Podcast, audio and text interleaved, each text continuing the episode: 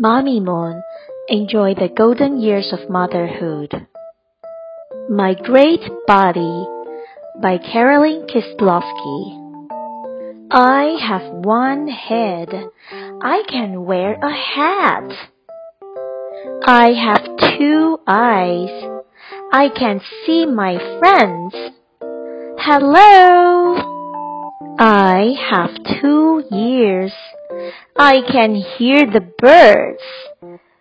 Chirp, chirp, chirp. I have one nose. I can smell the flowers. Sweet. I have one mouth. I can taste the ice cream. Yummy. I have two hands. I can clap to music. I have ten fingers. I can feel my teddy bear. I have two legs. I can run and jump. Boing, boing. I have ten toes. I can wiggle them. Wiggle, wiggle. Boys and girls, please talk about the following questions with your parents. What can you do with your eyes? What can you do with your nose? What can you do with your ears? What do you like to do with your hands? What do you like to do with your legs? What is your favorite body part? Quiz time! Number one.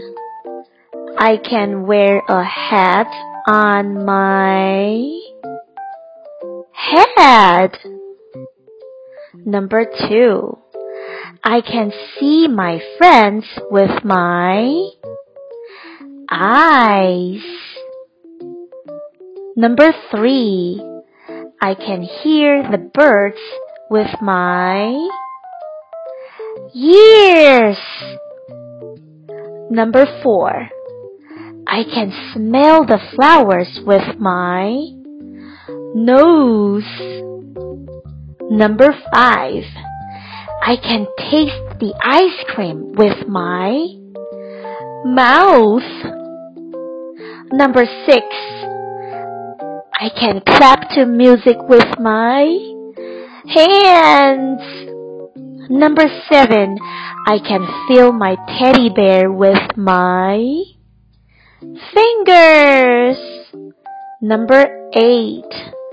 I can run and jump with my legs.